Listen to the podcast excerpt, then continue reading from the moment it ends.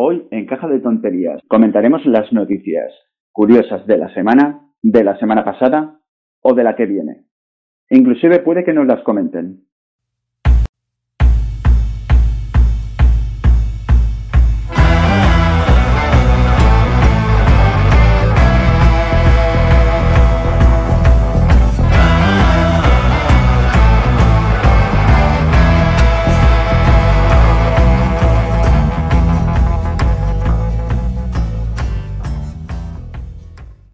Caja de tonterías número 12. Hola, susurros, ¿qué tal? ¿Cómo estamos? Buenas, Plastra, muy bien. ¿Qué tal? Bien, descansando un poco después de este maravilloso puente de los difuntos. Hombre, feliz Día de Muertos a nuestros amigos de México. Por supuesto, de hecho he visto por ahí las noticias que ya lo han podido celebrar, que el año pasado, pues lógicamente no pudieron y al parecer, pues eh, están, están bastante contentos y satisfechos con la celebración que han podido hacer este año. Hombre, es que ya se empieza a ver un poquito la luz al final del túnel. Pues mira, hablando del Día de los Difuntos, eh, no sé si te has enterado que justamente en, en el Día de los Difuntos ha habido una pelea o trifulca entre un par de clanes que ha acabado con dos muertos por disparos en el cementerio valenciano de Torrent. Hostia, ¿qué dices? Pues eh, sí, al parecer el enfrentamiento se ha producido eh, poco después de las 10 de la mañana, cuando el cementerio estaba lleno de gente, lógicamente, con, con el motivo del Día de Todos los Santos. Según fuentes municipales, eh, los fallecidos han sido por arma de fuego, un varón de 45 años y otro de 78. Imagínate que vas al cementerio, a presentar tus respetos, a ver a tus difuntos y acabas pues a tiros. Es que tiene que ser una situación jodida, ¿eh? Además me extraña porque normalmente este tipo de clanes tienen su, su código de honor y estos días se respetan. Sí, es que me parece bastante, me parece bastante raro que puedan llegar a pasar estas cosas, sobre todo en un cementerio y sobre todo en un día tan importante que lo que prima en principio y sobre todo diría yo, en esos sitios es el respeto, tanto a las personas que van como a las personas, lógicamente, que están ahí. Claro, claro, claro. Es que ya te digo, menos. Eh, bueno, aquí antes había, había mucha actividad de estos, de estos clanes donde yo vivo, pero otras familias, digamos. Y, o sea, podían hacer lo que sea, pero siempre con, con el respeto. Es bastante, bastante curioso. Dentro de poco tendrás que ir para que no te pasen cosas de estas o si pasan cosas de estas tendrás que ir al cementerio en camiones para llevarte a los muertos. Sí, ya te digo, que por cierto, eh, tema camiones, no sé si también por cambiar un poco, ¿no? es que me has dejado muy frío con esta noticia. Sí, sí, es, mi salida, ¿vale? Claro. Eh, pues no sé si sabes cómo, cómo, está un poco el tema este de, de UK con, con el Brexit y tal, y el tema de los camiones. ¿Qué pasa? ¿Te quieres hacer camionero, no? Por eso sales por, por eso sales por ahí. Que he oído ahora que los camioneros, bueno, que se buscan muchos camioneros en, Inglaterra. Sí, sí, y la barriga y el bigote ya los tengo, así que solo falta saber conducir un camión. ya tienes la mitad, ya tienes la mitad. está, el trabajo hecho. ¿Y qué ha pasado? ¿Qué ha pasado referente a los camiones que me comentas? Pues bueno, no sé si sabes cómo está un poco la situación en general. Había oído que estaban empezando a tener problemas, que si la gasolina, que si los camiones no podían llegar a ciertos sitios o que no tenían material, algo así. Claro, es que resulta que gran parte de, los camioneros que operaban en Reino Unido no eran solo de Reino Unido, eran de toda Europa. Que bueno, aquí es habitual, ¿no? En Europa que, los camioneros eran de, de todo el territorio en sí. Pero claro, con el Brexit como que endurecieron mucho las, normas para poder operar allí, ¿no? Claro, ¿qué pasa? Que como gran parte de los camioneros eran de fuera de Reino Unido, al endurecer estas normas, no todos han podido seguir dando el servicio que daban, obviamente, que esperabas. Claro, ahora van cortos, pues, de, camioneros, de suministros, tal, las cosas no llegan, y así estaba un poco la cosa, ¿no? Pero lo bueno, bueno, sí, de lo que trata la noticia esta que te quería hablar, es que ahora como se han dado cuenta de, esto, ¿no? Y que es un poco inviable, por Navidad eh, van a hacer como un, un, periodo de seis meses en los que estas normas que había eh, se van a relajar un montón. Y en vez de poder operar dos décadas, siete días, los camioneros de fuera del Reino Unido van a poder operar ilimitadamente. ¡Oh! ¡Qué bonito! Ah, que sí, la magia de la Navidad, tío. Sí, qué bonito. Por la magia de la Navidad se saltan leyes a vida sí por haber, pero para que todo el mundo en Navidad pueda comer o mazapán o, bueno, fish and chips, lo que coman en Inglaterra. Hace, hace regalitos. la magia del consumismo, tú. Está muy bien que, eh, debido a cómo está el tema, se ha tenido que, digamos, reducir las jornadas laborales de los camioneros eh, que van por Europa, ¿no? ¿Comentabas? Sí, los que no son de Reino Unido y quieren operar en Europa. Los extremos, Ahí, digamos. Pero por Navidad los días serán ilimitados. Nos vamos a pasar las normas que hemos puesto hace poco, por alguna cosilla, por, por algún Eh, Brexit, algún acuerdo, algo, algo que habíais decidido vosotros, los ingleses. Y entonces ahora estos camioneros van a poder eh, transitar por Europa todos los días para poder eh, abastecer a Inglaterra en Navidad. Exactamente. Son los Papá Noeles conduciendo carros de renos de 5 toneladas. Oh, qué bonito. Es que me parece muy bonito y muy tierno cuando te saltas a la torera según qué tipos de acuerdos, porque es Navidad. Y cuando acabe Navidad, pues una Battle Royale de camioneros a ver quién se queda. Efectivamente, el más fuerte sobrevive. Esto es así. Ahí está, los juegos del calamar, pues los juegos del camión. Mira, ahora que mencionas lo de los juegos del calamar, eh, el juego del calamar, esta maravillosa serie que a todo el mundo tiene entre desconcertado, que es una mierda, que es maravillosa. O sea, he oído de todo. Pero lo curioso de todo es que eh, he visto una noticia por ahí. Como siempre, os dejaremos los enlaces de las noticias para que os podáis suscribir y verlas en cuanto lleguen. Y es muy, muy curiosa esta noticia porque menciona que los jóvenes de Corea del Sur dicen que sus vidas no son tan diferentes de las del juego del calamar. Espera, espera. Me está asustando esta noticia. espera, espera. Ahora todo el mundo que nos esté escuchando o que nos escuchará se estará imaginando a la maravillosa muñeca eliminando a gente en los pasos de peatones a diestro y siniestro, ¿sabes? O que Corea del Sur está lleno de chándales verdes. ¿Qué puede ser? Eh, efectivamente, que podría ser, podría ser una única nación, un único chándal. Continúo con la noticia. Se enfrentan a deudas desorbitadas, alquileres que no pueden pagar y trabajos sin futuro. Es decir, en esta noticia te explica un poco, como mencionaba con las anteriores, os las dejaremos para que la podáis leer tranquilamente, pero eh, realmente lo que mencionan un poco es que las oportunidades que tienen allí para endeudarse son muy fáciles.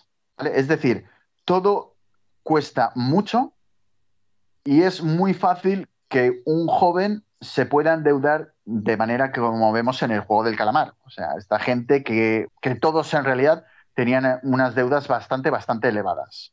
Bueno, tampoco hay gran diferencia con, con España, ¿no? No, en realidad no. ¿Vale? En realidad no. Lo que pasa es que todo el mundo está alucinando con esta serie, que a mí me ha gustado, me parece bien, tiene sus cosas buenas y sus cosas malas, pero claro, luego al leer una noticia de estas, dices, hostia, a ver qué hostias está pasando en Corea del Sur. Y a lo que se refieren es que tienen tantas deudas, o sea, es tan fácil endeudarse, que si alguien me dijera que ahora mismo puedes jugarte la vida para que te quiten las deudas y hacerte multimillonario, lo haría sin dudarlo, afirma Kim. O sea, una persona que vive allí y que, eh, como nosotros hemos visto lo del juego del calamar, que creemos que eso no puede tener cabida en nuestro mundo, aunque como mencionabas tú, hay un montón de gente endeudada, pero eso, eso, eso es aparte, eso es otra historia. Que claro, mm, te mencionan lo del juego del calamar y tú dices, no, no es cuestión de que esté pasando el juego, sino que en realidad las oportunidades que tienen allí para llegar a tener estas deudas enormes son así. Y eso significa que si alguien les dijera para jugar a un juego de estos, que a lo mejor les eh, libra de todas las deudas, hostia, decidirían jugar. Yo creo que por muy endeudado que estés, a no ser que sea ya situación ultra límite, te dicen de jugar a un juego en el que puedes morir, igual te lo piensas. Obviamente te lo piensas, pero sí es verdad que muchas veces, al menos lo que yo pude ver o apreciar en la serie, es que había gente tan sumamente endeudada y desesperada por saltar su deuda que harían como quien dice un poco lo que fuera y por eso se meten en ese juego. Ya, ya, ya. O sea, lo curioso de esta noticia, como comentábamos antes, no te dice que eh, cada X años desaparezcan 400 o 500 personas de Corea del Sur y nadie se dé cuenta, solo un policía que se infiltra en la organización, pero eso ya... Porque es el mejor poli de todo puto Corea, tío. Está claro. Lo único que no sabe es que el malo es su hermano. Pero bueno, ya te digo, joder, ahora pues hemos destrozado. Lo acabas de meter ahora, madre. Lo curioso de la noticia es eso, que te digan que realmente el estilo de vida de los personajes, quitándolo del juego del calamar, las pruebas, etc, etc, etc, no es tan difícil llegar a esas situaciones que ves en los personajes del juego del calamar. Eso me parece muy curioso porque obviamente yo, a menos que hubiera visto esta noticia, pienso que eso es sencillamente una serie. Dudo en cualquier momento que la gente pueda llegar a estar tan endeudada con gente tan joven como se veía en la serie. A ver, en realidad, porque ahora como que vivimos en una época bastante cómoda, ¿no? Pero, a ver, yo es que vengo, bueno, tú ya lo sabes, vengo de, de barrio y familia humilde. Y yo desde pequeño siempre, siempre he oído estas historias, ¿no? Juego, de, robos así, porque no, había, porque no había dinero, gente que se tenía que buscar la vida por donde fuera, gente que se endeudaba, mm, pero deuda millonaria. Claro, yo siempre estas historias como que las he tenido muy, muy cercanas, con lo que no me sorprende tanto. Pero bueno, sí que es verdad que alguien que no la tenga tan, tan a flor de piel le puede resultar curiosa. Además, sobre todo porque ahora mismo estamos acostumbrados a tragar muchas series y tú ves series, ves series, series que te entretienen. No te paras posiblemente a pensar en el trasfondo que puede, que puede haber en ese país, en esa situación o detrás de esa serie, lo que a lo mejor está intentando reflejar que tú no ves. Claro, también esto pasa mucho porque la mayoría de series que nos llegan no son fantásticas, por una parte, o si son medio realistas, eh, eh, es fórmula Hollywood, digamos. ¿No? Es en Estados Unidos todo súper bien, familia medio alto, de nivel económico medio alto, me refiero. El instituto, el tal, el cual, ahí no hay problemas, ¿no? Digamos. Pero bueno, tú sales de, de esas series más mainstream y te vas a series europeas, sobre todo, suelen mostrar bastante estas cosas. Y siempre hay un, un punto de, de esta realidad de la sociedad de ese momento que están intentando mostrar, ¿no? Ese punto de crítica también. Sí, el hecho de, sacar algún matiz de la sociedad que existe, pero que la gente no quiere ver o no, no quiere que se muestre. Claro, lo tienes en, series de, mira, las de, las de aquí típicas, de siempre, de España. Eh, la mayoría son de comedia, pero las que no, siempre, siempre tienen este punto, ¿no? De, te meten una realidad que es en ese momento relevante. Y siempre tienes este punto de, crítica también y, de reflejar lo que está sucediendo en ese momento en ese país, ¿no? Hostia, pues entonces tiene que sacar en breve una serie de, vacunas o de epidemias o de algo de esto. Hombre, pues eso pues no estaría mal, ¿eh? A ver si a la gente ahora, con una serie de estas, como somos tan seguidores de las cosas y nos emocionamos, a ver si nos da ahora por, uh, por vacunarnos a todos. Bueno, a todos los que no estén vacunados. Y Netflix seguro que tiene algo en mente, tío. Que por cierto, ahora que dices lo de la vacuna y España, me viene al pelo. Sabes que hay en marcha una, nueva vacuna en, España, ¿no? Eh, mira, te podría decir que sí, pero la verdad, como estoy vacunado, eh, no estoy al tanto de esto. Pues sí, sí, sí, sí. De hecho, va a ser una vacuna poco convencional. ¿A qué te refieres? ¿Medio pinchazo? ¿Un cuarto de pinchazo? una foto en el culo. y ya está. no, ya estoy pues vacunado, ¿no? Por wifi, ¿no? Por transferencia. Pues están haciendo una vacuna que va a ser un spray, un inhalador, como, como la gente que tiene asma. Exacto. pues va a ser un inhalador y tú te lo vas a, a chutar ahí y ya está. Eso es la vacuna. ¿Es español? Sí, es Luis San Juanes, que en, en su mundo pues tiene bastante renombre. Que, bueno, curra, curra para el CSIC y estaban estudiando estas cosas. Lo que claro ha quedado opacado ¿no? por las bueno, por la Pfizer y todas estas. Pero mm, el tío ha seguido y su, su idea, digamos, su vuelta de tuerca va a ser esta, que no va a ser vía intravenosa, digamos, bueno, intramuscular, no va a ser un pinchazo, sino que va a ser un inhalador. Hombre, esto me parece muy interesante. Hay gente que le tiene fobia a las inyecciones. O sea, y de hecho, Sí, sí, sí. no sé, no sé si está eh, calificado como enfermedad, pero creo que sí hay gente que tiene fobia, fobia, auténtico pánico a las inyecciones. Con lo cual me parece un método Hay genial. una fobia reconocida. ¿Verdad? Hacia las, in- hacia las inyecciones, sí, correcto. Inyeccionofobia, por ejemplo. Por supuesto. ¿Por qué no? Eh, entonces, me parece interesante que, al igual que el asma, ¿no? O como cuando estás resfriado, coges, ¡pup! te metes el tubillo este en la nariz, ¡pup! le das ahí y eso será la vacuna. Sí, sí, tal cual. De hecho, o sea, bueno, en la noticia pues te lo explican bien, ¿no? Pero cuando, cuando lo lees es de lógica aplastante lo que dice el tío. Dice, claro, el virus se, se inhala, digamos, ¿no? El virus lo pillas pues respirando y demás, Sí. porque la vacuna no va a ser así.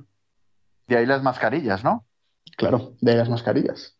Y el tío bueno. dice, pues el virus es así, pues la vacuna también. Venga, No, claro, no, no, en realidad tiene todo el sentido del mundo. No entra por aquí el lógica virus. aplastante, tío. Claro, sí, sí, vamos a meter por aquí la medicina y ya está, fuera, ahora, a tomar por culo el virus. Que además se ve que, que es más efectiva que las que hay ahora, que la distribución va a ser más fácil. Porque al final, bueno, ya sabemos todos, lo aceptamos, que va a ser como la gripe, que cada año van a tener que, que sacar nuevas vacunas y nos vamos a tener que vacunar contra la cepa más fuerte en ese momento. Eh, claro, esto va a facilitar un montón la distribución y demás. Al final son inhaladores y, venga. Ya te digo, para mucha gente que por lo que sea le hubiera dado reparo o la inyección o, el ir, coges en un momento, pum, lo coges, no inhalas y listo. A lo mejor inclusive se puede llegar a comercializar en, farmacias. Con lo cual, el hecho de que pases por un momento y le pegues una esnifada a algo, a la vacuna a poder ser, pues creo, yo creo que, que está bien, que está bien. O sea, ir ahí, poquillo de vacuna y ya está, y sigues con tu vida. Sí, la verdad que sí. Me imagino que los efectos seguirán siendo los mismos y tal, pero oye, al menos es un, es un gran paso, ¿no? No tener que pincharte y tal. A mucha gente yo creo que le va a animar a, a tomar esta vacuna. Bueno, esperemos que sí, porque ya te digo, el coger y meternos algo por la nariz tampoco es que es que a mucha gente le pille, le pille raro. Siempre que eh, vienen los inviernos, coges siempre que vienen los inviernos. No nos desviemos de lo que son los medicamentos, el Sanex y estas cosas para la nariz, susurros. Es a lo que nos No, no, estamos sí. refiriendo. Sí, yo me río porque soy muy risueño y feliciano. Sí, claro. O porque tienes un bote de eso y estás ahí, dale para arriba, dale para abajo.